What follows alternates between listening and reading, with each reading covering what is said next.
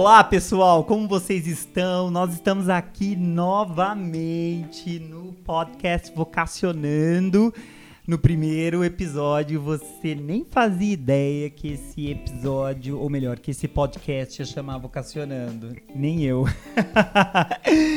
Mas quando o nosso amigo Pisca disse que nós precisávamos colocar um nome nesse podcast, então eu pensei, poxa vida, vamos uh, chamá-lo, batizá-lo de Vocacionando, porque aqui a gente vai falar sobre uh, temas diversos que envolvem as nossas vocações, uh, o propósito da nossa vida, enfim, a nossa caminhada, a nossa transcendência porque vocês sabem que aqui a gente fala muito de transcendência, de espiritualidade, de como isso traz significado para o aqui e o agora. E a minha convidada de hoje é ela. Gente, vocês não fazem ideia o quanto tempo que eu conheço Juliane Oki Carraro. Ju, se apresenta. Olá, pessoal, tudo bem? Meu nome é Juliane Oki Carraro.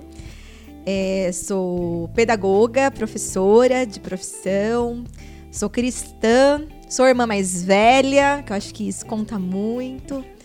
E, e é isso.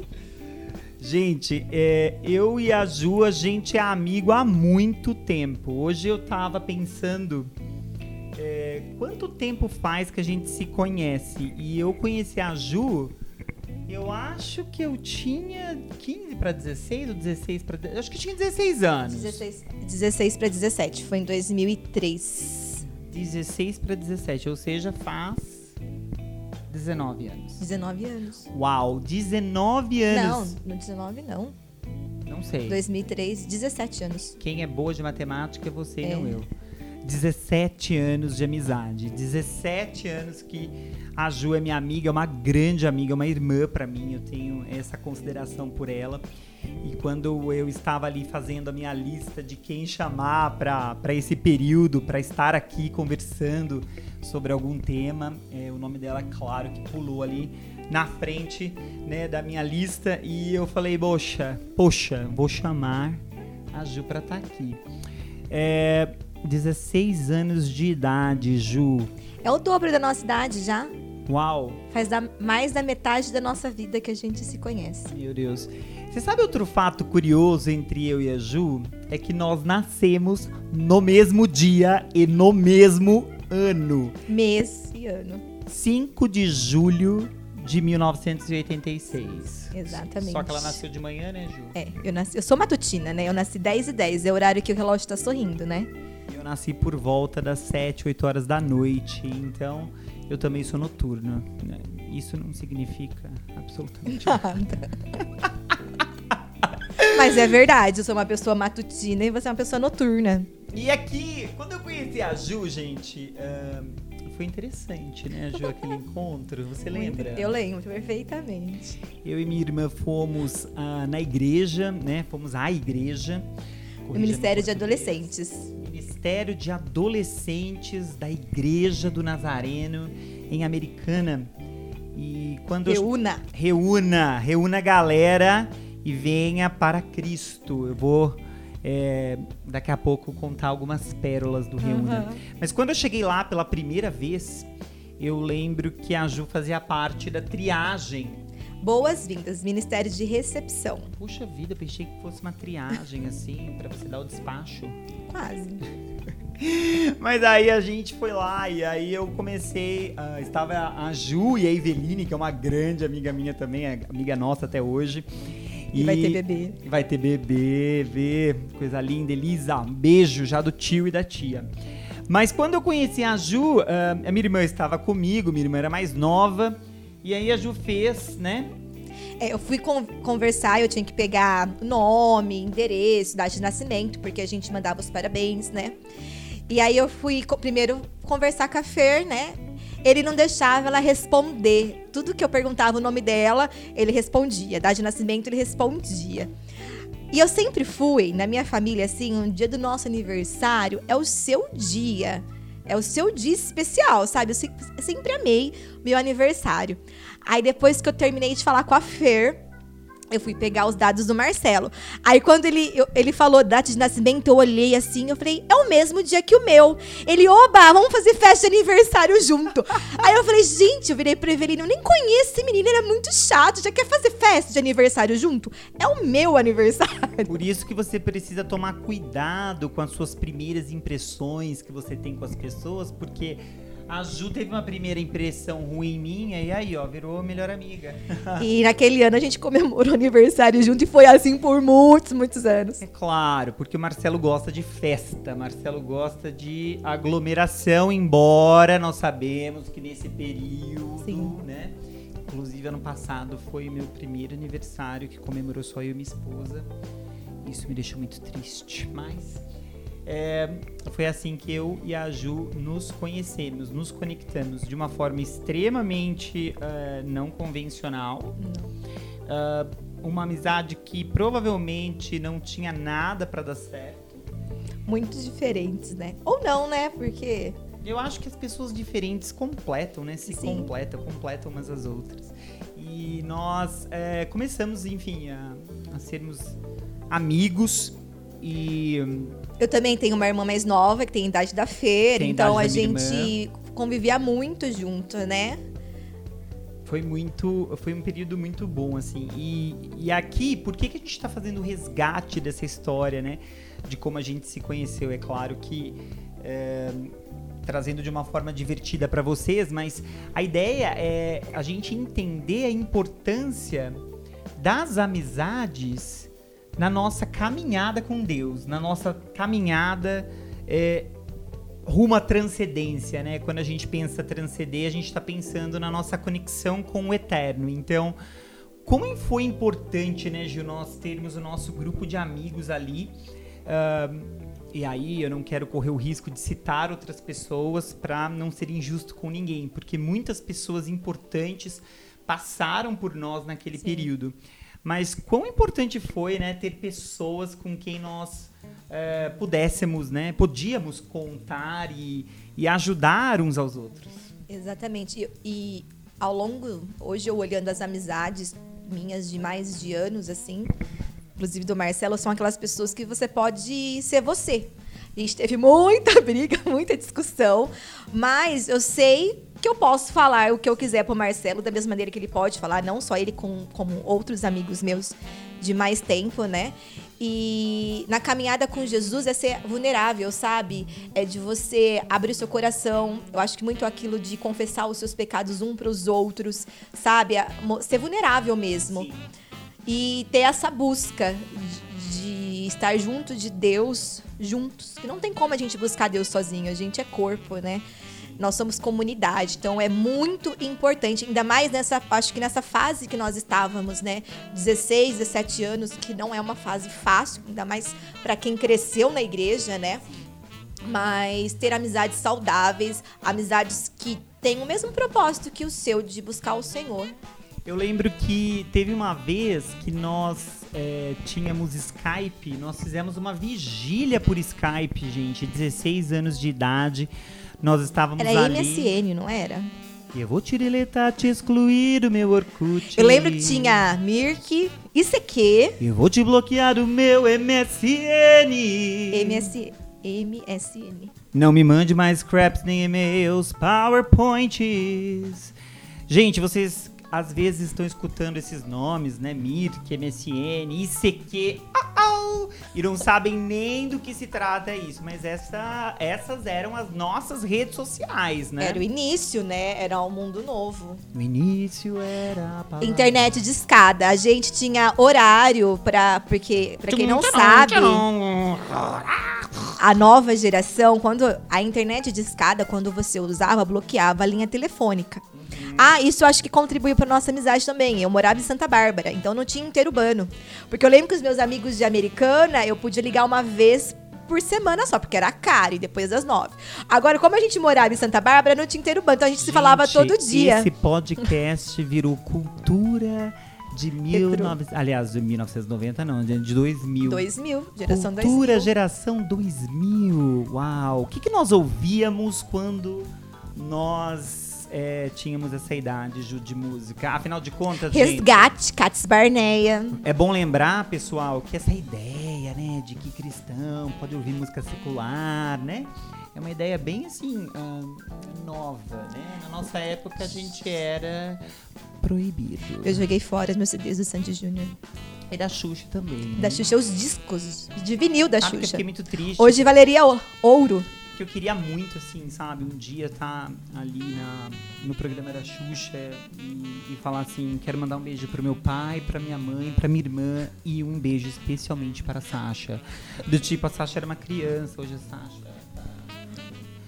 Mas, ah, gente, eh, a gente ouvia é, Resgate, Cats Barneia, é, Extra, Extra, Extra, Extra, o mundo acabará. Nossa, tô, eu tô musical hoje, eu gostava, né? eu sempre fui afim de Tô com medo dos memes.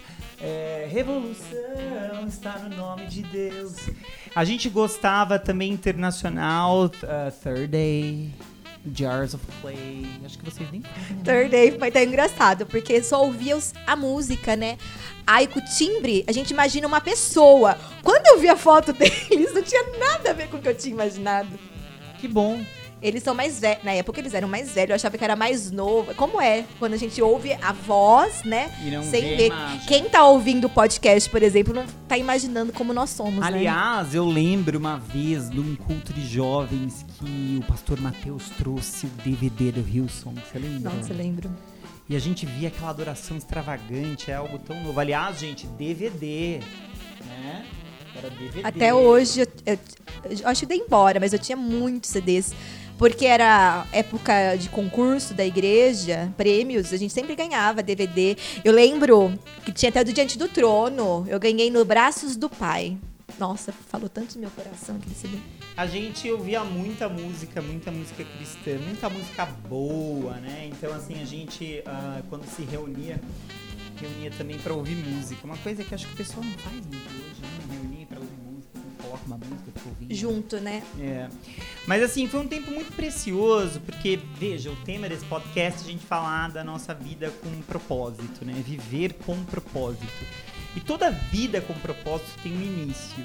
Toda vida com propósito, e quando esse, né, pensando num propósito ah, de Deus, pensando que esse propósito ele é explicado através do nosso relacionamento com o divino, é, bom, é, foram esses, eu acho que os primórdios, né? Quando tudo começou, né, Ju?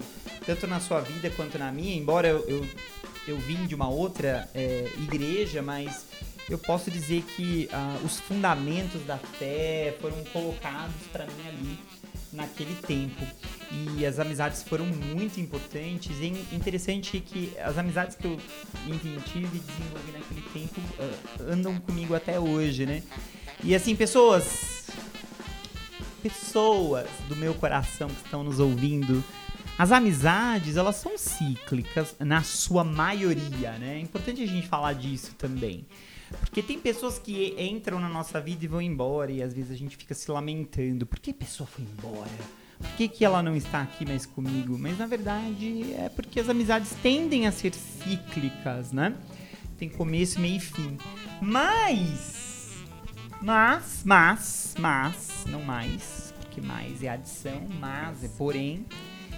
Eu tenho muitas boas amizades que foram atemporais e não né? E sabe, eu demorei um pouco pra aprender isso, né? Ainda mais porque eu sou de uma, eu era de um bairro pequeno, você na escola eu estudava com quem fez EMEI comigo, sabe? E no ano 2000 foi um ano muito marcante na minha vida, porque foi o ano que eu tive que mudar de escola, sair daquele mundinho que eu tava inserida a vida inteira, né? E foi o ano também onde que eu fui pro jo foi o primeiro acampamento que eu fui, que foi de carnaval. já vai falar de acampamento, gente. É, Aguarda. E, e lá eu conheci os jovens com um propósito, que eu falei, nossa, Deus tem um propósito. E foi muito radical na minha vida essa mudança, sabe? Mas eu sou muito intensa com as minhas amizades. Eu achava que todo mundo tinha que durar pra sempre. Não durar, se relacionar pra sempre. E quando eu comecei a entender que as amizades são cíclicas e tudo bem. O importante, eu acho que é, primeiro, nada é coincidência. Eu acho que se a nossa vida está diante de Deus, tudo tem um propósito. Então eu lembro quando eu tive que mudar de escola, eu orei muito. Eu falei, Deus, coloque as pessoas que o Senhor quer que eu desenvolva amizade, sabe? E tanto no meu ensino médio, foram pessoas assim que nós tínhamos amizade, a gente ficava o dia todo junto ou por mais que hoje nós não temos mais contato, né? Mas eu sei que eu naquela época eu, eu deixei uma marca naquelas pessoas como elas deixaram. Né? Isso. E foram importantes. Uau. E na igreja a mesma coisa, né? Muito legal a Ju falar isso, porque uh, o que acontece? Quando a gente, inclusive, se aproxima das amizades, das pessoas com propósito, a gente uh, faz isso de uma forma madura. Ou seja, veja, ninguém está usando alguém para algo, para alguma coisa, mas a gente está entendendo aquele movimento e aquele momento, no sentido de nós não, ah, quando a gente vive com um propósito, a gente ah, aproveita cada minuto daquele, né, do presente e daquela pessoa, porque a gente não sabe que caminhos que Deus vai nos levar. E é intencional. Sim. Sabe? Eu, minha, meu currículo de trabalho é bem amplo, bastante experiência, mas eu tenho até hoje relacionamentos. E assim, quando eu estava em determinado lugar, eu era inteira ali, entende? Eu me Uau. doava. E até é, na época, quando, quando você está vivendo um momento, você nem consegue imaginar um futuro onde você não está com aquelas pessoas. E é triste quando as coisas mudam, quando você muda de trabalho. Porém, por mais que eu, é, nós não temos contato, eu acho que ficou sempre a porta aberta, ficou a herança, sabe, daquilo. E isso é muito importante. Uau, que legal. É, e assim a gente vai caminhando com, com os nossos relacionamentos. Então, quando a gente pensa em viver com propósito, a gente está falando de uma maneira ressignificada de a gente olhar o mundo, as pessoas, né, o cosmos, a, a natureza, né, o mundo criado. E algo muito importante aqui, bom, primeiro, é, a vida com propósito, ela começa. É, segundo, ela, ela precisa ter um começo, precisa ter um marco. Então, quero que você lembre aí do seu, né? A gente contou e, e demos um exemplo da nossa amizade que coincidentemente é quando a nossa vida com o Senhor estava ali no seu início com Deus. E depois, assim, a importância da, das pessoas e das amizades, né? Acho que vem em segundo plano. E também das atividades, né, Gil? Eu acho que quando a gente está vivendo com um propósito, a gente precisa estar tá envolvido em atividades que ressaltem aquele propósito. Então, nós tínhamos ali é, semanalmente o encontro do Reúna Galera e Venha para Cristo curtindo a vida com Deus. Go! E nós tínhamos uh, acampamentos. É, eu acho que se tem uma atividade que ficou marcada naquela época, naquela geração, é, foram os acampamentos, não foi, Ju? Muito, pelo menos a minha vida, sabe? Igual eu tava falando do ano 2000. Eu fui. Eu era da Nazareno e eu entrei em 98 lá. E eu ia no Ministério Infantil, que é muito, muito bom.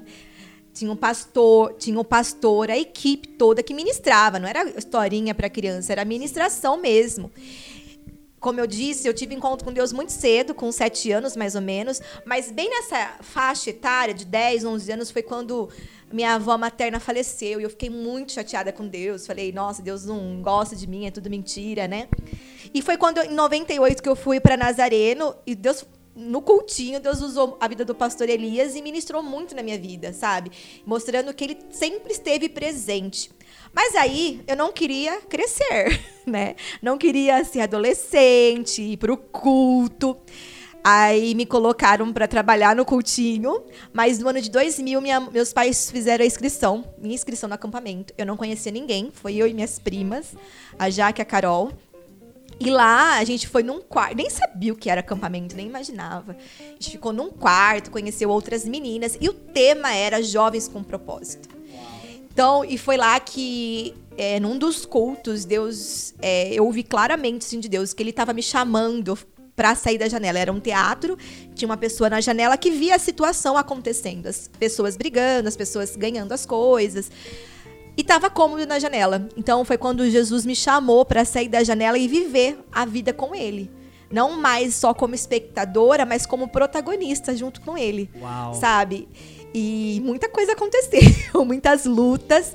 Porém, a certeza de que ele estava comigo. Foi quando eu mudei depois de escola, tive que tomar uma decisão muito séria, ensino médio, tava com medo mas fui numa escola que eu não conhecia ninguém. Eu falei anteriormente que eu orei e Deus colocou as pessoas, sabe? Sim. E eu comecei a me envolver na igreja e aí já era. É interessante como Deus faz as coisas, né? Quando a gente decide viver com um propósito, parece que. Uh, e aí a gente começa a participar desses eventos, dessas. Uh, enfim, uh, dessas programações, né? Daquela comunidade que a gente escolheu para desenvolver a nossa fé e o nosso propósito a gente parece que no começo já tem, né, uma, uma imagem, mesmo que é, nublada, embaçada, daquilo que Deus vai fazer na nossa vida, né? E você trouxe essa imagem do teatro da janela muito bem colocada. E uma das coisas que a igreja do Nazareno fazia muito bem, gente, era acampamento. Então os acampamentos eles tinham temas e esses temas eles eram muito bem desenvolvidos, não apenas nas palavras que eram compartilhadas nos cultos, mas como também uh, nos períodos de grupos pequenos, devocionais, né? Nós chamávamos de uh, devocionais. Uh, também na decoração de todo o acampamento. E, e eu lembro que o primeiro que eu fui em 2003, é, cujo tema era Caçadores, Caçadores de Deus. De Deus nesse acampamento eu lembro que eu fui muito impactado e eu chegava do culto à noite, na minha cama tinha uma lembrancinha, né? Algo feito uh, com muito carinho, muito amor, né, pra gente. E aí a gente foi crescendo, né? E aí eu, uh, enfim, porque senão isso aqui vai demorar mais do que uh, muitas horas. Mas só uma crise que gerava o acampamento, eu, eu amo acampamento, mas eu acho que uma crise que gerava era voltar para a realidade. E até muitas pessoas acabavam depois caindo exatamente nisso, porque não conseguia, porque lá está num lugar isolado. Como eu, eu coloco em prática aquilo que eu vivi tão intensamente na minha rotina, no ordinário, no comum. Então, eu acho que essa era a maior crise, sabe, que eu tinha, até que eu comecei a entender que Jesus estava comigo na escola, Jesus estava comigo na minha casa. Ótimo. Não é na mesma intensidade. Por isso que é importante nós estarmos no corpo, fazer parte dos grupos da juventude, tinha os grupos pequenos para a gente se fortalecer.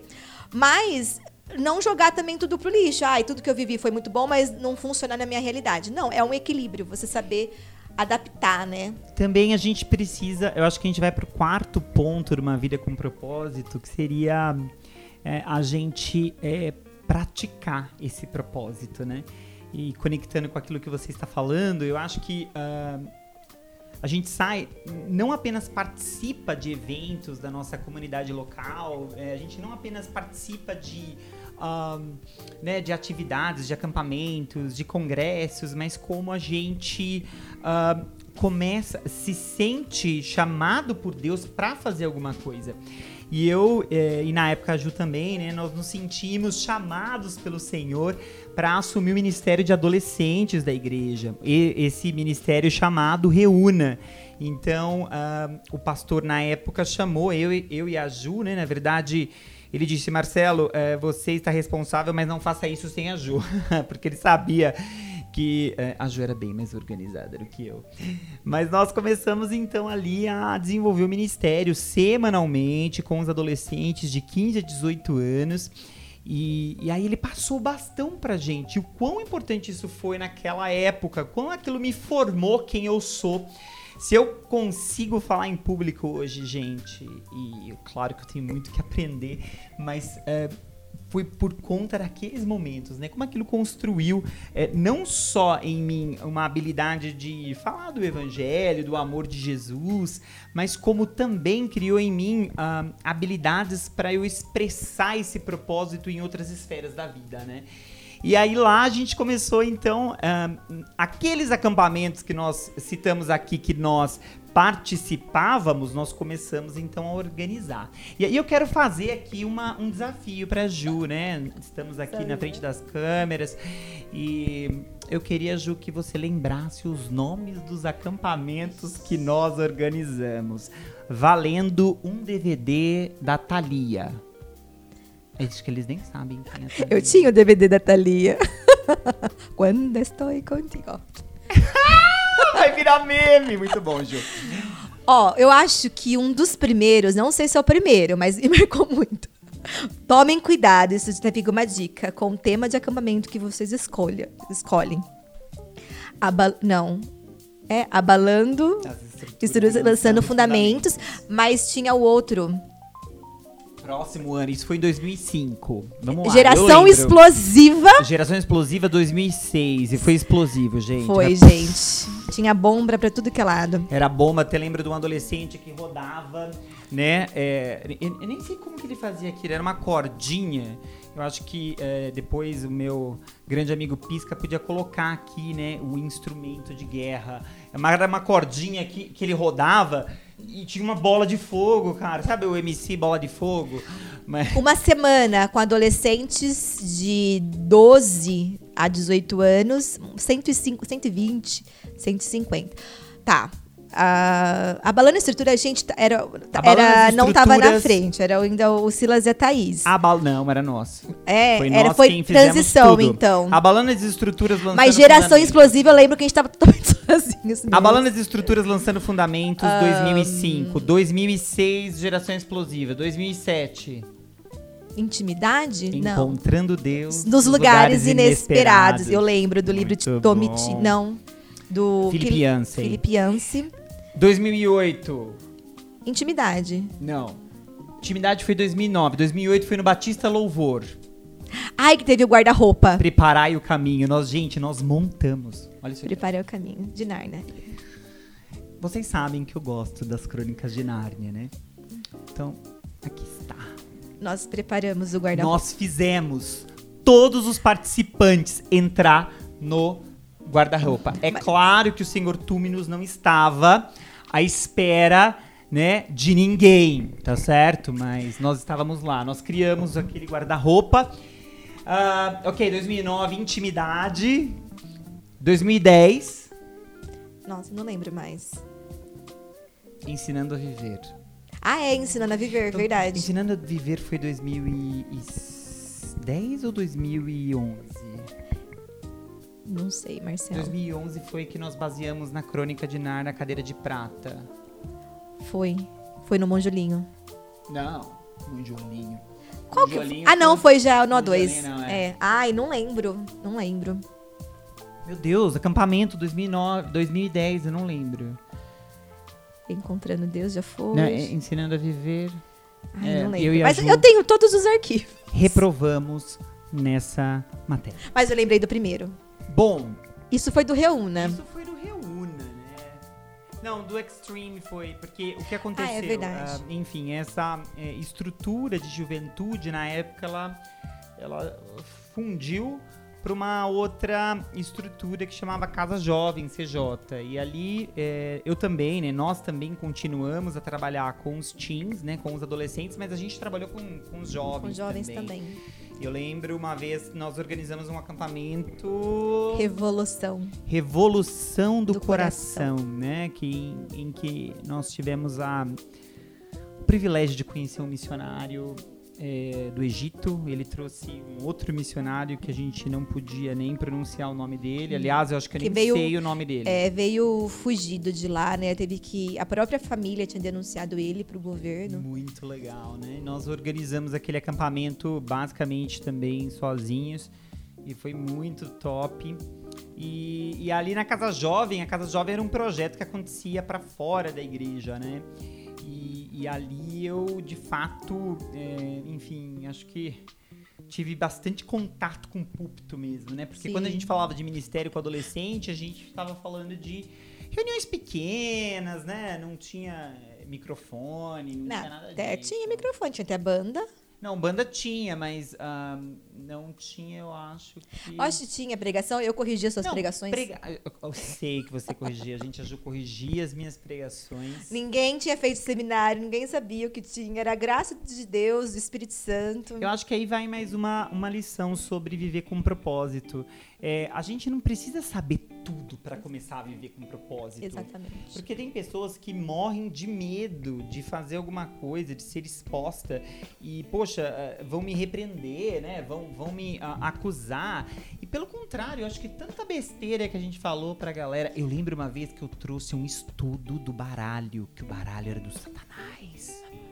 Eu sempre fui contra, porque eu sempre joguei baralho. É, a Ju sempre foi contra. Aliás, a Ju Era é tradição de família. Não joguem Uno com a Ju, né? Então, a- a- falando em Ju, Jubes, né? A gente já falou bastante disso, né? A Ju, ela teve vários apelidos, né? É, que são Todos ótimos. criados pelo ser aqui, né? Então, Juliane, quando eu cheguei ah, lá na igreja, Juliane, eh, nós eh, chamávamos ela de Jubis. ó. Vou Com dois explicar. S's, né? É, vou explicar o contexto. Primeiro, primeiro porque tinha muita Ju. Segundo, porque na Será que época. foi mal da década de 80? Todo mundo É, minha mãe Ju? fala que sim. Mas você não tem nome composto, né? Não, Eu mas tenho. a minha mãe fala, conta que. É, eu, no dia que eu nasci, nasceram oito crianças no hospital. Das oito, um era um menino chamado Edgar. Das sete. Edgar, gente. Das sete. Mas era Edgar ou seis- Edgarde? Ah, isso eu já não sei. Porque tinha um D no final. Das deles, sete, né? terminar de falar, das sete mulheres, seis eram Juliana. Aí minha mãe colocou eu de Juliane. E a vida inteira, gente. Na faculdade tinha quatro Juliana, eu de Juliane e um Juliano. Então era só sobrenome. Na É. igreja, e voltando, por que Jubes? Era a época das redes sociais, início, né? Tinha o Mirk, ICQ, e nós tínhamos que ter um nickname. Aí Ju Oki ficava feio, né? Aí até que uma, uma colega nossa, né, chamou de Jubes. Aí eu falei, nossa, aí Jubes com S só já tinha. Aí eu tive que colocar com dois S e underline. Jubis com dois, e, é, com dois S e Y Y. E underline o nickname. Jubis, né? Exatamente. Até, olha como, como é raiz aqui. É, Gmail, quando entrou o Google, a gente tinha que criar o e-mail. O meu e-mail da Google é Jubes com, só, com dois S, só tinha eu assim. Bom, eu já sou assim. é, meu nome é Marcelo Augusto, né? Tem um cantor aí que, enfim, não conheço nenhuma Também música para poder cantar aqui para vocês. Mas é, na época o, meu primeiro e-mail foi no Hotmail e aí era Marcelo com dois Cello, L's. cello. Não, calma, esse foi do outro. Então do tá. Gmail. Yahoo. Ah, Yahoo. Yahoo! Gente, eu tinha Yahoo francês, porque eu queria aprender a falar francês. Era Deus. ponto A Ju é muito FR. autodidata, né, gente? Mas depois a gente fala da, é, da sua, do seu background, né? Do seu histórico, que é samurai, com sansei, com... né, enfim. Aliás, gente, foi a Ju que me ensinou a comer comida japonesa, né? Em- né, Um fato, assim, que não vai te servir pra nada, mas... é, foi ela quem é, me ajudou, né? Do tipo, a curtir comida é, japonesa. Mas vamos lá. É, Jubis com dois S. E, gente, por eu chamar Marcelo Augusto, meu nome é. Meu apelido era Guto, né? Então é interessante porque é, eu tô morando aqui onde eu morei, enfim, minha vida inteira, né? Tive um tempo fora do país e agora quando eu volto, algumas pessoas das antigas me chamam de Guto, Gutão. Eu acho muito engraçado, porque ninguém mais me chama assim, né? Mas daí a Jubes foi evoluindo nos apelidos, né? Eu não tive esse privilégio de ter meus apelidos sendo evoluindo, né? Se evoluindo ou é, evoluídos ao longo do caminho, né? Então Jubis virou ah, Jubis Creyson. Eu acho que você poderia aproveitar essa oportunidade para explicar um pouquinho sobre ah, a Jubis Creyson. Na verdade, nada como ter uma pessoa criativa ao seu lado que não tem nada pra fazer, né? Olha, me chamou de vagabundo. Não. Não isso, mas sem ter nada o que fazer. Isso, mas não como isso, for uma né? pessoa que tá sem Ócio criativo. Ócio, Gente, exatamente. ócio é Ociosa, chique, ociosa. né? Nossa, eu estou porque ócio criativo é um conceito que vem da Grécia antiga. Mas na verdade, a verdade verdadeira Aham. é que não era pra mim. Foi na época de Orkut. Tinha uma outra pessoa que também tava chamando ela de Jubes. Aí fizeram uma piada com ela, não era pra mim. Mas aí é claro que o Marcelo Augusto, né?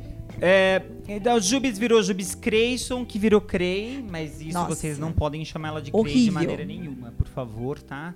É, e aí de Crey virou Creyciane, E aí. De Creciane e Lollipop. Lollipop, e aí a gente chama ela de Loli, e os nossos amigos íntimos chamam ela de Loli porque ela gosta, ela acha, né, bucólico, né? Eu Chama não ela de- gosto, mas não tem como contrariar. Sério? Sério. Gente, eu acabei de saber uma coisa nova sobre a não Até um gosta. dia minha mãe falou, Loli? Por que Loli? Eu falei, até explicar pra minha mãe, porque Loli não tem nada a ver com Juliane Oki Carraro. Meu Deus. Mas, tudo bem.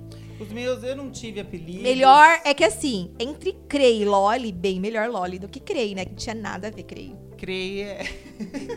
Horrível, horrível. Por isso que o meu, minha me- maior qualidade deu tolerância, ó, a escola da vida. Crei, gente, Crei não é legal. Mas, assim, é, eu é, não a chamava de Crei, assim, na frente. Chamou assim uma vez só. Chamou na frente de cliente, porque a gente teve uma, es- uma escola juntos. A Ju foi minha sócia, é verdade. Nós tivemos uma escola. Aí nunca mais. Eu te chamei de Aí- Crei na frente de um cliente? Chamou, aí eu levei você na salinha e conversei muito sério. É. Falei, agora não é brincadeira, agora eu tô falando muito sério, Marcelo. Mas uma coisa bem legal era legal. Enfim, chamar a Juliane de Juliana, porque ela ficava pistola, né? Ficava muito brava, né? Tipo, Eu não Juliana. ligava, eu não ligava. Aí minha mãe começou a falar que eu tinha que ficar brava, porque se ela quisesse que eu chamasse Juliana, ela teria colocado Juliana. Então aí, né, depois dessa eu tive que corrigir as pessoas. Juliane, com E no final. Juliane, tá certo? Então você aprendeu Juliane, né? Ok. Ótimo. Lembra que ela é descendente de samurai, sansei, né? Sim, até sobre isso, o Oki é japonês, né, de Hiroshima. Meu avô nasceu Hiroshima, lembra da bomba? É, mas meu avô. Ó, ó como que. Gente, como eu posso ser uma pessoa que não acredita em propósito, né? Meu avô nasceu em Hiroshima por três anos. Se ele tivesse ficado lá, eu não ia existir. Então, olha o cuidado de Deus, Uau. trazer meu avô. Aí, meu avô era japonês. Japonês não podia casar com brasileira. Até hoje, eles acham ruim quando mistura raça.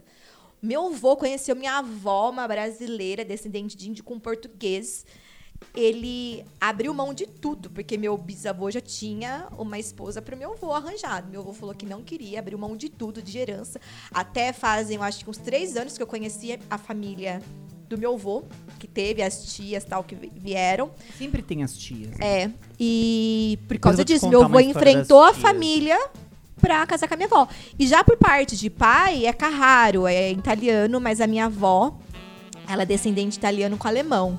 Aí eu falo que Deus é tão gracioso que usou Italiano, samurai né? ma- é, mafioso, e nazista, né? nazista. Alemão. E é, samurai com sensei. É, e o samurai, é o seguinte, no Japão, os nomes é, são escritos em kanji. O, o kanji, de um kanji só, é, kanji. o kanji é o nossos- ideograma, ideograma japonês. Nossos ouvintes e telespectadores não Olha, sabem. eu- se eu falar alguma coisa errada, não é responsabilidade minha, foi algo que eu ouvi da minha família a vida inteira, tá? É Então, responsabilidade de quem, mana? depois vocês colocam no Google Olha que hoje isso. dá pra saber. Mas me explicaram isso que no Japão, quando os nomes têm um kanji, é de origem samurai, que o significado tem a ver com o mar, porque quem não sabe, o Japão é uma ilha vulcânica. Você jura? E os nomes têm origem da terra e do mar. O Ok chama fundo do oceano. E o Ok é um kanji só, ou seja, é de origem samurai. E quando eu fui lá pra Hiroshima visitar minha mãe, eu coloquei a roupa de samurai. Samurai. é, por favor, coloque aqui, né? Roda VT, aqui a roupa de samurai da Ju. Eu tô torta porque é pesado. É pesada aquela roupa. Você sabe que quando a gente tá ali, né, fazendo as coisas pro Senhor Jesus, aleluia, a gente faz cada uma, né? E a Ju até funk dançou, né, Ju? Era geração, era adolescentes, né? Pois é, cada coisa que a gente Tinha que gravar. Nós fizemos, na verdade, explica o contexto, Marcelo. Isso era uma Cabreira propaganda. na frente da Era uma câmera, propaganda de cara. shampoo. Porque nós gravava, nós estávamos gravando um programa, tipo o Jô Soares, era. Era. E aí tinha os comerciais. Programa do tínhamos- Rê. Eu É. era, no caso, a imitação do Jô Soares. Coloquei um terno, colocaram um travesseiro. Se bem que eu já tinha uma barriguinha meio saliente. Aí nós tínhamos que gravar os comerciais, a gente gravou. Algo acho que muito importante da gente colocar, nós sempre fomos muito, eu pelo menos desde os meus 16 anos, sempre fui muito envolvida na igreja. Porém, nós fizemos faculdades, trabalhamos e eu pelo menos, eu sempre fui muito intensa. no meu trabalho. na minha legal. faculdade. Todo mundo da faculdade sabia que eu era envolvida com a igreja, que eu trabalhava. No meu local de trabalho também, porque muitas pessoas ficam fragmentando as suas identidades. Na verdade, nós, Uh. nós somos um, né? Nós temos. A não ser Eu quem acho que é aí nós temos a fragmentado quinta. aí. A gente. que- ai, vou- eu acho que a gente tem agora a quinta característica de viver com propósito, né?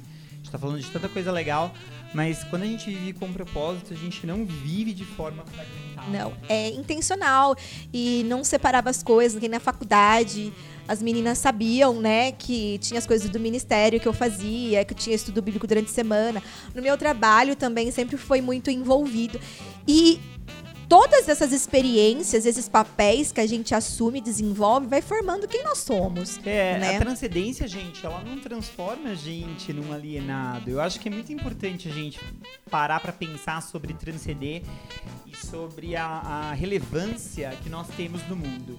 E aqui, ah, se você ouviu ah, o podcast ah, que nós eh, conversamos com a Ale Monteiro sobre, enfim, vida adulta, maturidade, a gente gravou dois, né? E, e no, no segundo podcast que a gente gravou com ela, que eu não sei se ele vai vir antes ou depois desse, então fica aí a dica pra você. Mas a gente fala sobre a importância da relevância, eh, não em termos de quantidade de pessoas que nos seguem nas redes sociais, mas o impacto que nós trazemos para as pessoas que cruzam os nossos Exatamente. caminhos, né?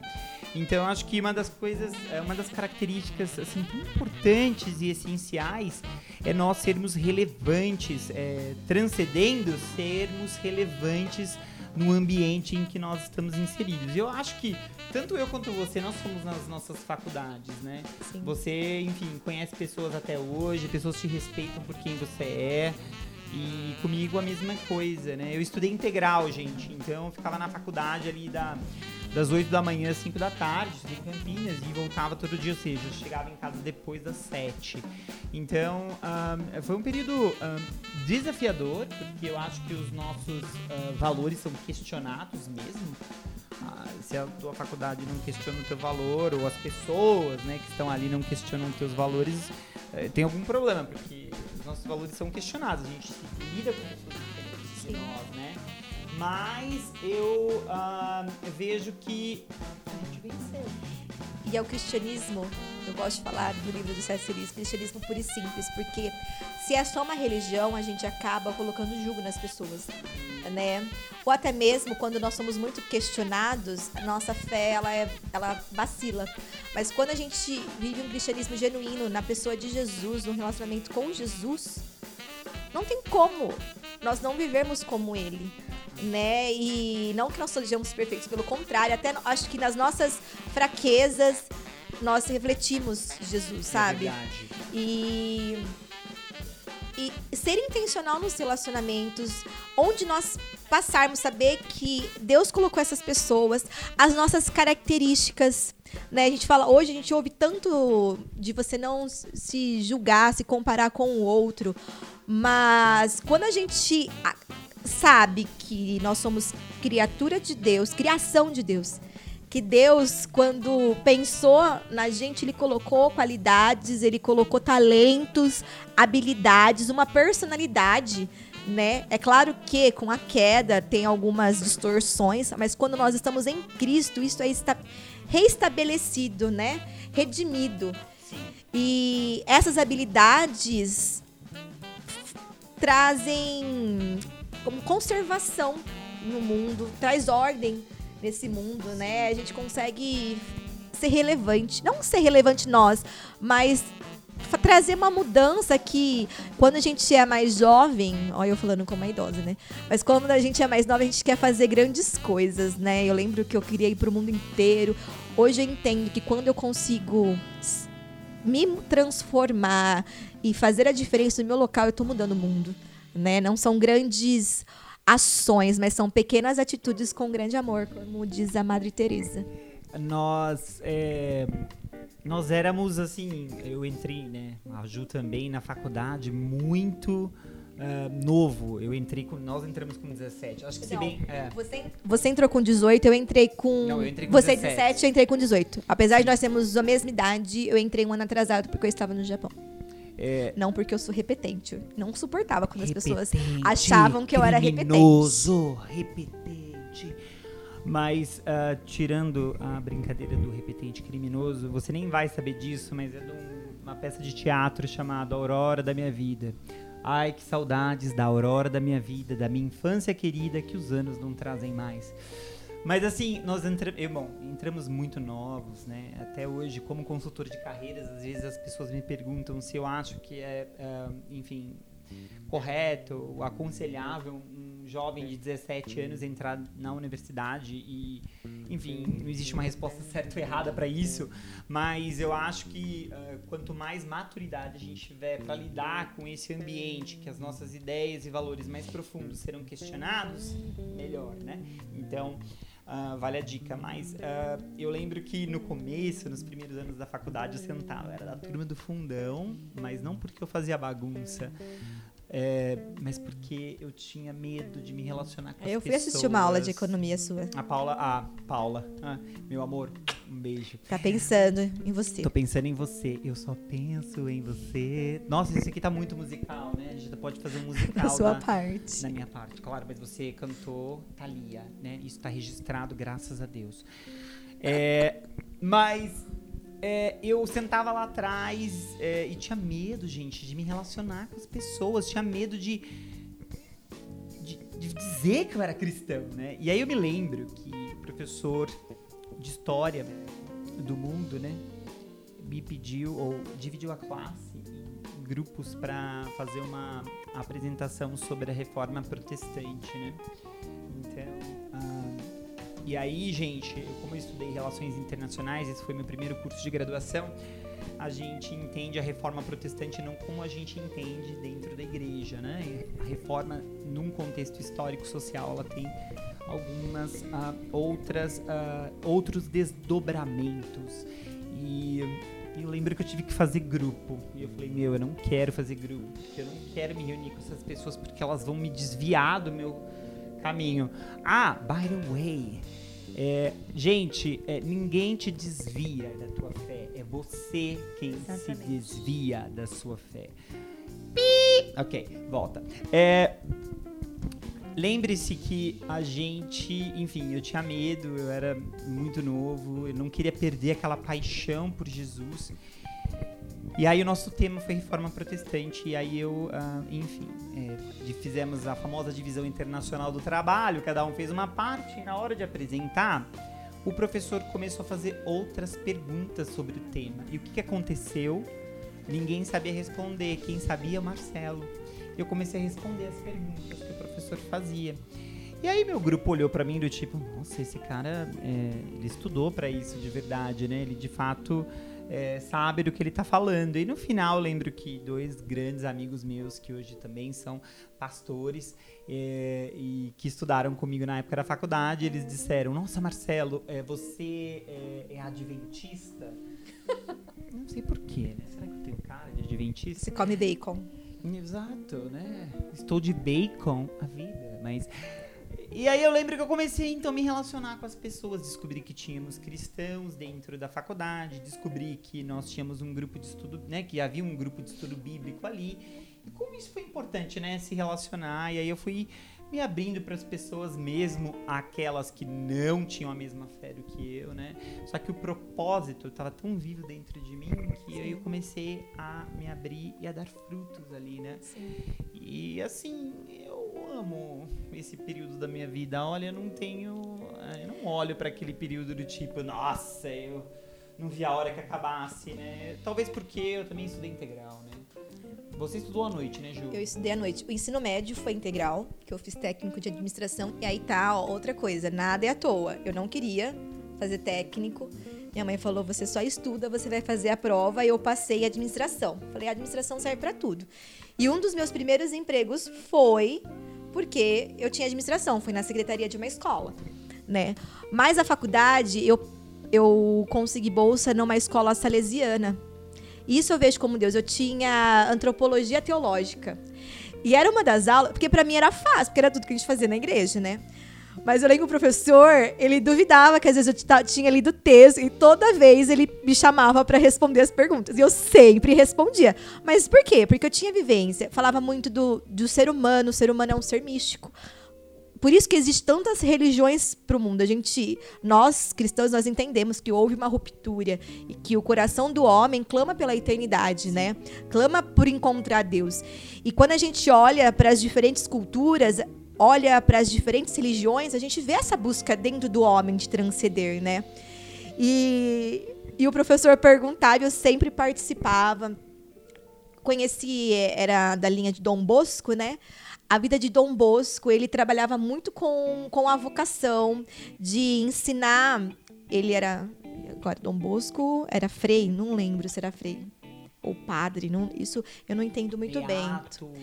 Mas ele tinha uma escola profissionalizante. Ele acreditava que através da profissionalização ele dá uma qualidade, ia transformar Uau. o mundo dele, né? Uau. E é o que nós acreditamos quando a gente descobre quais são os nossos talentos, né, as nossas habilidades, a gente consegue casar ele com a nossa profissão a gente consegue exercer a nossa vocação, transformar o mundo onde a gente está inserido através dos dons e talentos que Deus nos deu. Então, olha que importante essa, é, todo esse período nosso de uh, estarmos na igreja, de buscarmos em Deus o propósito da nossa vida, o processo de é, ressignificação de quem nós somos, os nossos dons, os nossos talentos, né?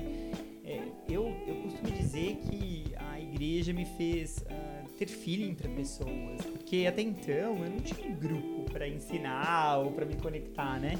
E a igreja possibilitou tudo isso. Então ali eu aprendi a olhar para as pessoas com outros olhos, aprendi a me conectar com as pessoas, a respeitar as pessoas diferentes, Sim. porque embora nós tivéssemos ali no grupo de jovens, né, é, pessoas que eh, tivessem que tinham a mesma fé que nós, nós uh, sabíamos que as pessoas eram diferentes, né? Sim. Elas gostavam de coisas diferentes e quanto, quanto que isso assim uh, foi uh, primordial para construir uh, o nosso propósito, nosso senso de identidade também, né, de pertencimento a, a um lugar, né, e, e, como isso assim construiu eh, quem nós somos profissionalmente hoje, né? Vocação, gente, é a nossa é participar com Deus, é cooperar com Deus na obra que Ele está escrevendo, Sim. né, ao longo da história, né, de Gênesis um, até a consumação dos séculos. Então, quando a gente fala de uma pessoa vocacionada, a gente está falando de uma pessoa que sabe que, que ela coopera com Deus naquilo que o próprio Deus está fazendo, né? E, e a tua vocação para ser professora, Ju? De onde apareceu? Você lembra? Então, foi minha mãe fala que desde quando eu era criança eu colocava meus, meus, minha Mônica, eu tinha uma Mônica de plástico, quem é dos anos 80 sabe disso. Aquele plástico que corta a boca. E colocava eles sentados e dava. Sempre gostei de ensinar. Eu acho assim, tudo que eu aprendi. Uma, a minha linguagem de aprendizado é o fazer. Né? Então eu preciso fazer para aprender. Uh, e sempre eu gostava de ensinar aprendi, eu lembro que eu ia no cultinho, ouvia a história, chegava em casa, eu contava a história. Contava pro coleguinha a, história. Ai, você sabia? Eu lembro que chegou na época que minhas amigas católicas iam pra hum, catecismo e, eu, e a gente conversava sobre isso. Então eu sempre gostei de aprender. Mas no ensino médio, apesar de ter essa certeza por vários anos da minha vida, no último ano eu fiquei meio assim, porque não é uma profissão valorizada. Eu sempre fui boa aluna, sempre fui muito boa em exatas. Aí meus professores, não, faz engenharia, faz coisa que tem mais a ver com você. Tem cara de engenheira, Loli. Aí eu fui pela, pensando só nas exatas, né? Falei, no humanas, eu nunca gostei muito de história, né? Porque sempre foi muito relativo de quem conta, né? Mas que tudo triste. bem, exata é exato. Vocês conseguem perceber essa tristeza no ar, né? Porque ela não gosta de humanas, mas tudo bem. Mas aí no ensino. Eu lembro que no, no ensino terceiro, do terceiro do ensino médio, eu prestei Unicamp Engenharia de Alimentos e prestei USP Agronomia. E eu fazia cursinho à noite também. Tava tudo certo. Eu lembro que eu tinha feito 56 pontos. E a linha de corte era 48. Então, teoricamente, tinha passado para a segunda fase. Naquela época, não sei como é hoje os, os os vestibulares. A segunda fase era só exatas, então aí que eu ia melhor mesmo, já tinha passado pro pior. E eu lembro que eu fui para um culto de jovens e o pastor Mateus pregou sobre da gente colocar pegar os planos de Deus tentar fazer do nosso jeito. E Deus falou muito no meu coração. E o apelo foi para entregar aquilo para Deus. E eu sabia que Deus estava falando comigo, mas eu não queria, não queria, porque eu sabia se eu fosse entregar ia mudar. Por fim, eu não resisti. Eu entreguei e falei, Deus, faça tua vontade, né? E na segunda-feira saiu o resultado. De, eu tinha falado, eu falei que eu fiz 50, eu tinha feito 55 pontos. A nota de corte foi 56. Por um ponto eu não passei. E eu não tinha feito mais nenhum outro vestibular. Eu falei, agora, Deus, eu preciso estudar. Foi quando saiu o ProUni, eu me inscrevi para serviço social e pedagogia. E eu coloquei 100% e eu consegui, assim. Foi uma benção. Na verdade, né, Ju, a gente, enfim, sabe que, na verdade, o seu sonho era ser chamado pelos alunos de Dona, né? Não. Dona. Dona Jubes. Dona, ô dona. Quando é, eles falavam isso, eu falava, eu não sou dona nem do meu próprio nariz. Posso falar, dona? Né? Não. Não? Não. Puxa vida, meu sonho era ser chamado de dona, olha. Mas eu também acho que não, não sou dona de nada. Mas, então. e como as coisas eram de Deus, eu nunca tinha trabalhado. O primeiro dia da faculdade, meu colega minha virou, você quer trabalhar? Eu falei, quero. Ela levou meu currículo, consegui emprego, sabe? Nunca eu precisei ir atrás, assim, de emprego. Não, fiz o meu ordinário, né? Mandei meu currículo, essas coisas. Mas as portas sempre se abriram muito. E graças a Deus eu tive o privilégio de sempre trabalhar nessa área de educação. Áreas variadas, mas sempre dentro da educação. Não se entregue assim. Pois existe um Deus que quer cuidar de ti. Estamos de volta, nem, nem fomos, né? Porque na verdade você nem sabe que isso foi cortado que a gente gravou em três partes, mas nós estávamos falando, na verdade, do Dona Crei, né? Posso ir no banheiro, Dona Crei? Não. Toft. Dona Crei foi ser professora, salve a professorinha. Vocês viram que ela é... Enfim, a educação acompanhou você desde a sua infância, né?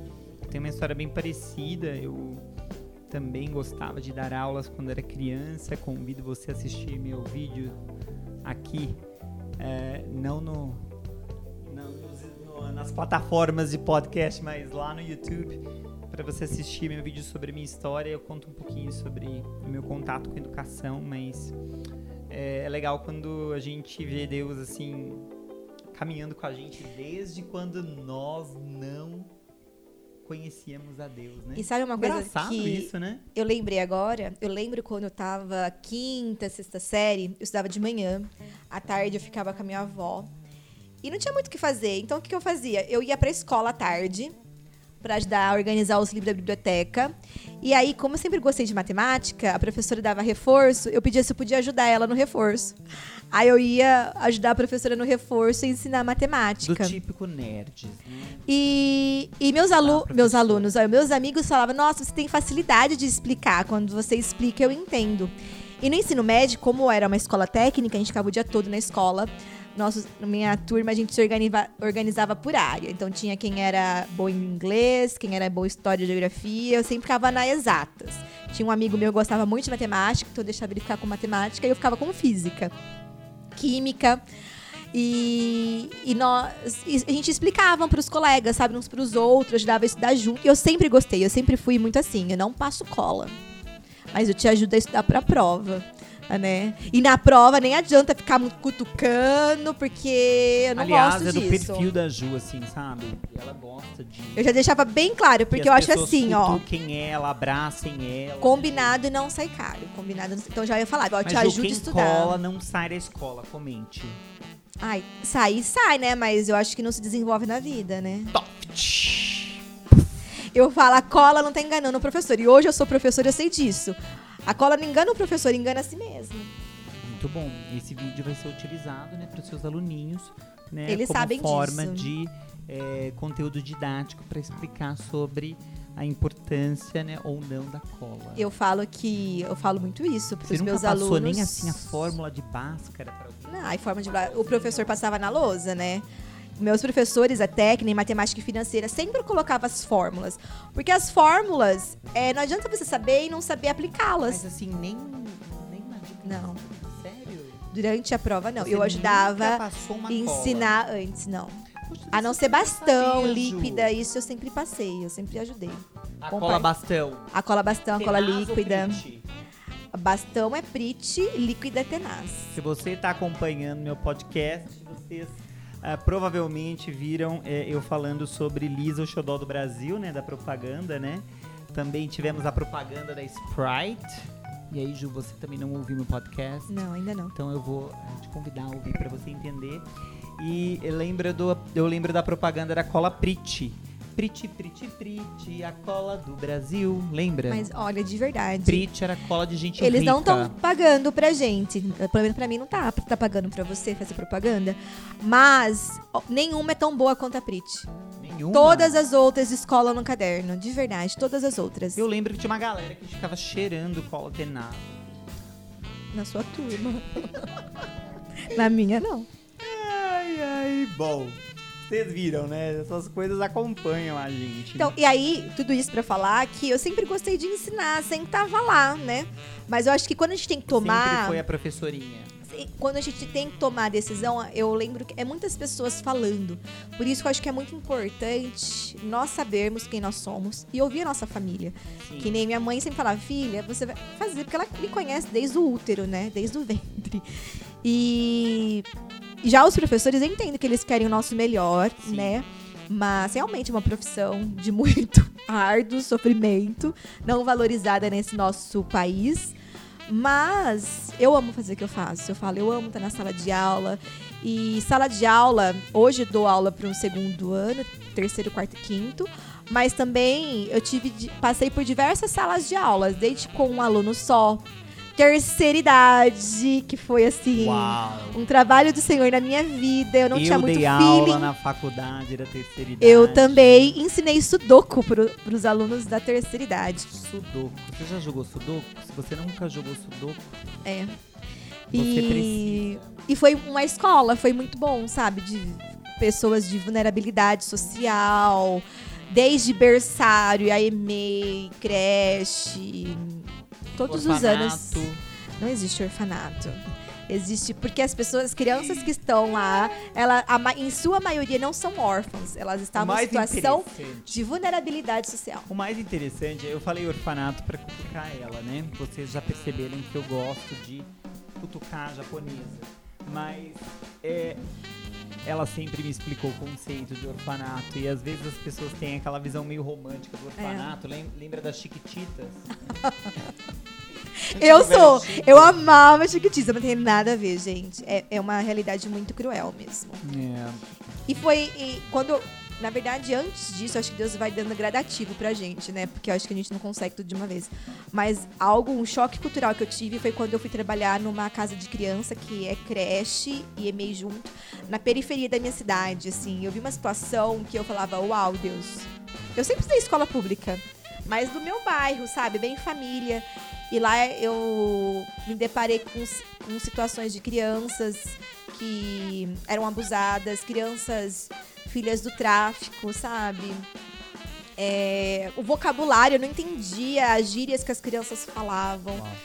As crianças com marcas de, de, de pancadas, né, que elas levavam. E crianças que eu falo de 4, 5 anos. Quando a gente fala de vocação, a gente tá falando disso, né, gente? A gente tá falando de. ahn, da gente fazer um bem ao mundo, né? Sim. Colocar ordem nesse mundo, trabalhar é, de forma que esse mundo tenha. é, que aquilo que a gente faça tenha externalidade, né? Positiva para a sociedade, para o mundo que nós estamos inseridos, né? Então, ahn, como é legal a gente ouvir algo assim, ser inspirador, saber que aquilo que a gente faz é, pode é, transformar a vida do outro. E não Sim. necessariamente é, o crente, né? Mas é, fazendo isso a gente mostra através da nossa vocação o amor de Jesus para as pessoas, sim. né? O quanto Deus ama, enfim, ama aquelas crianças, aquelas pessoas com quem você teve contato. Muito legal. Ju, vamos pensar aqui, a gente já tá caminhando pro final. É, Ok? Né? Então a gente viu uma tendência, a gente viu as, as digitais de Deus na sua história desde o início, desde quando você né, conhecia Jesus, eu também. E aí a gente foi se relacionando com Deus, descobrindo quem nós é, somos em Deus. É, e aí, ah, olhando no horizonte do futuro, né? E pensando na Bíblia, no Apocalipse, e quando Jesus voltar, e essas ideias que a gente é, gosta de conversar e falar. Como que você acha que fica o nosso propósito, né? O que, que vai ser, na sua opinião? Ah, o que, que você, na verdade, ninguém sabe o que vai ser, né? Mas o que, que você acredita que vai ah, rolar? Esse propósito que a gente teve aqui, você acha que isso tudo vai se perder? Não. É, eu sei que existem várias linhas, né? Teológicas, es- escatológicas. Eu acredito, eu sou pós-tribulacionista, eu acredito que a igreja vai passar na tribulação. E eu acredito que Jesus vai reinar durante mil anos, né? E eu encaro o trabalho como algo divino, não é algo consequência de queda, que a gente às vezes ouve muita igreja sim. falando isso, que o trabalho é consequência do pecado quando entrou no mundo, mas na verdade no Éden Adão tinha que trabalhar. A diferença era que o trabalho não era penoso, né? Biólogo, né? Deu nome. Exatamente, as coisas, administrador. cosmos, é.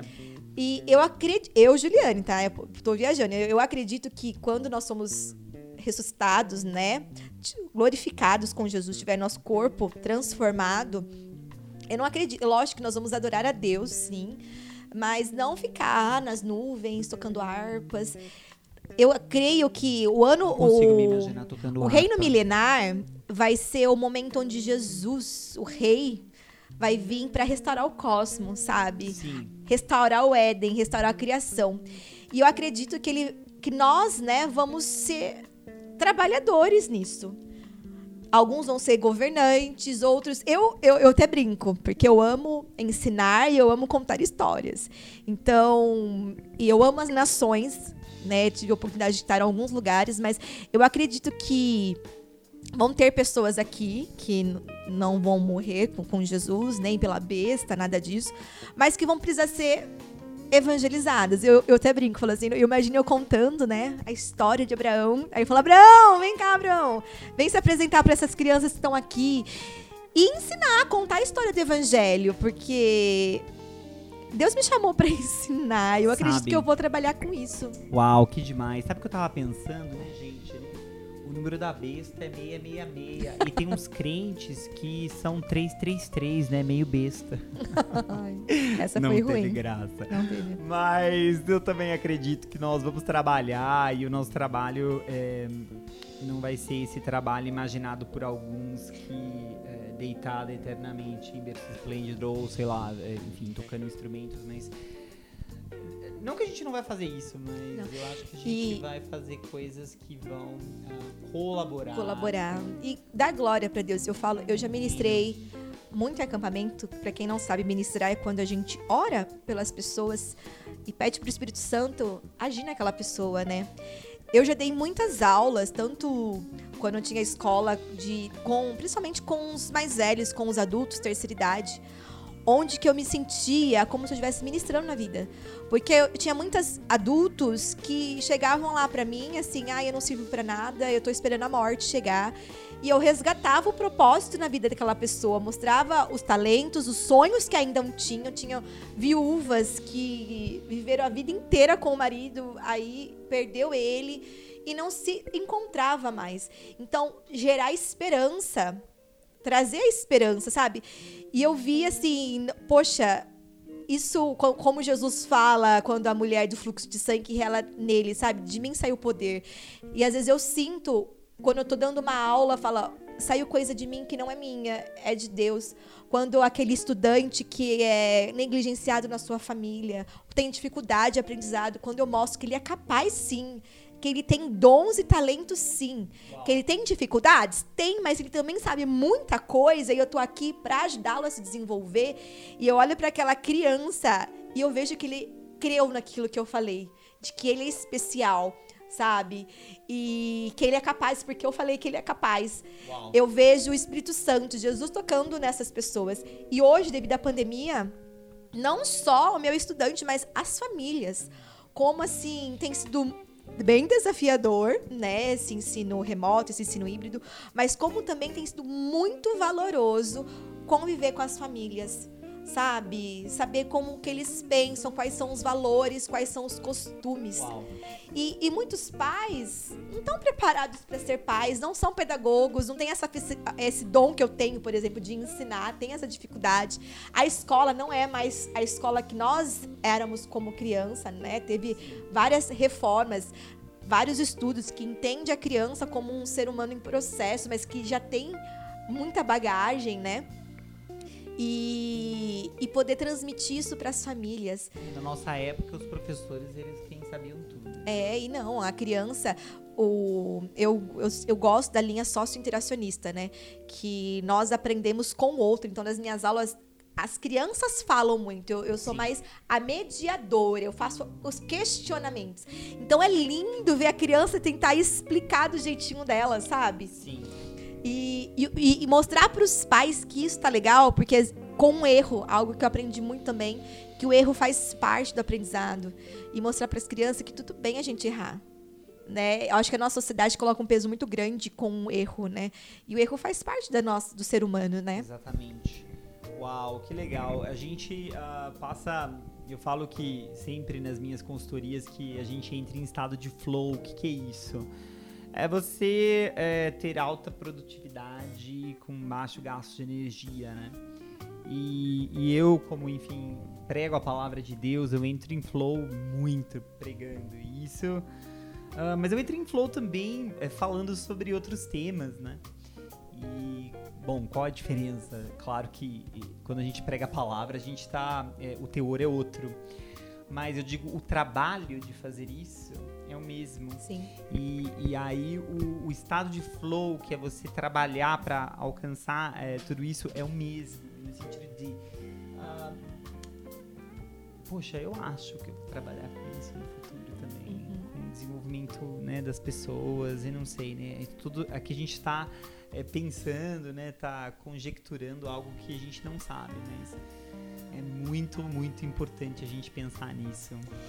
E algo que eu gostaria, já que a gente tá caminhando pro fim, às vezes, às vezes quem tá ouvindo a gente falar, parece que sempre foi tudo perfeito, sempre foi tudo mar de rosa. Pelo contrário, eu falo, a partir do momento que eu decidi sair da janela, muitas crises pessoais, familiares, a minha fé foi questionada, mas isso só fortaleceu, sabe? Eu Sim. acho que isso só vai fortalecendo desde que a gente saiba buscar refúgio no lugar certo, Amém. sabe? Buscar o nosso refúgio no Senhor, no, aos pés de Jesus. Sim, é muito importante a gente tá, fazer parte de uma comunidade, mas acho que nada substitui o nosso individual com Deus, nosso tempo secreto com Sim. Deus, sabe? E eu falo a intimidade que hoje eu tenho, o que eu conheço de Deus e o que eu conheço sobre eu mesma, sabe? É, é fruto disso. Sim. Fruto de eu não tinha para onde recorrer, não tinha para ninguém recorrer. Então eu ia pro meu quarto, fechava a porta do meu quarto e orava. Até eu tava brincando, falando com o Pisca antes que a gente tava falando da Thalia, né? Eu era muito noveleira. Amava. Te amo, Brasil. Maria do Bairro. E eu lembro que na minha adolescência eu senti no coração de é, jejuar, no, não jejuar, porque agora hoje eu sei que jejum é comida, mas fazer um propósito. No, em vez de assistir a novela, ir pro meu quarto ter um tempo com Deus. Mas também, né, Ju, você era bem viciada. Eu era, gente. Das, das seis, das, das cinco até as dez, assistia todas. Também, né? Claro. E aí eu lembro que era bem hora das sete, então eu jantava, lavava louça e ia pro meu quarto, né? E e eu ouvia, eu fui ensinada de que a gente conversa com Jesus como se ele fosse nosso amigo. Então eu sentava na minha cama, olhava para a parede, conversava com Jesus, falava do meu dia para ele. E gente, parecia que eu tava falando com a parede, mas tudo bem. Aí eu lembro um dia que eu eu estava eu lavando louça, eu atrasei um pouco. Aí eu entrei no quarto brincando. Falar, tô atrasada. No que eu abri a porta, assim, a presença de Deus era tão real. E assim, eu ouvi ele falando no meu coração: Você está atrasada. E aquele dia eu não consegui orar, eu só estive na presença dele. Todos os dias foram assim? Não, não mesmo. Mas é a constância, é a fé, saber que por mais que eu não estou vendo, que eu não estou sentindo, ele falou que estaria, então ele está presente, sabe? Pra terminar, gente, eu sei que essa deve ser a dúvida que tá no teu coração, né? É, vocês, quando a Jubis falou que ela, enfim, é, dá aulas como se ela estivesse ministrando. Ju, uh, eu acho que todas essas pessoas que estão nos ouvindo é, e nos vendo, elas estão com essa mesma dúvida. Você ministrava as aulas como uma ministra da Assembleia de Deus ou da Igreja Presbiteriana? Deus não rejeita a oração. Olha, hoje eu sei que eu sou carismática, mas eu tenho meu pé no pentecostal. Oração é alimento. Subi muito monte, muito vale, muita vigília. Ah, tem uma coisa muito importante. Há tempo pra tudo. Hoje eu não tenho o mesmo pique de antes, mas quem tem, faça. Nunca vi um justo sem Mas o Marcelo fala, mas quem veio da Assembleia foi Vou ele. Eu vim da Batista. no sofrimento. É, e, e, gente, que gostoso, né? Que bate-papo legal e produtivo. E lembrando sempre para vocês que, né, no meio dessa minha amizade com a Ju, ela adorava fazer a brincadeira do Fusca Azul, né? Então a gente viu o Fusca Azul e ela. Fusca Azul. Ah lá, você bateu forte de novo. Metia esse braço em mim com essa mãozinha pequenininha. Olha o tamanho da minha mão. É pequenininha. Eu queria ter a oportunidade de mostrar pra vocês os roxos que ficavam no meu braço. Um dia, quem viu o Fusca Azul fui eu, e o Fusca Azul viu. Para de bater de novo. Ele não deu um tapa, ele esmurrou. Eu chorei. Ela chorou. Mas, é. Fusca Azul. Se ficar roxo, você vai ver. Te vejo no próximo podcast, gente. Obrigado, vocacionando. Valeu!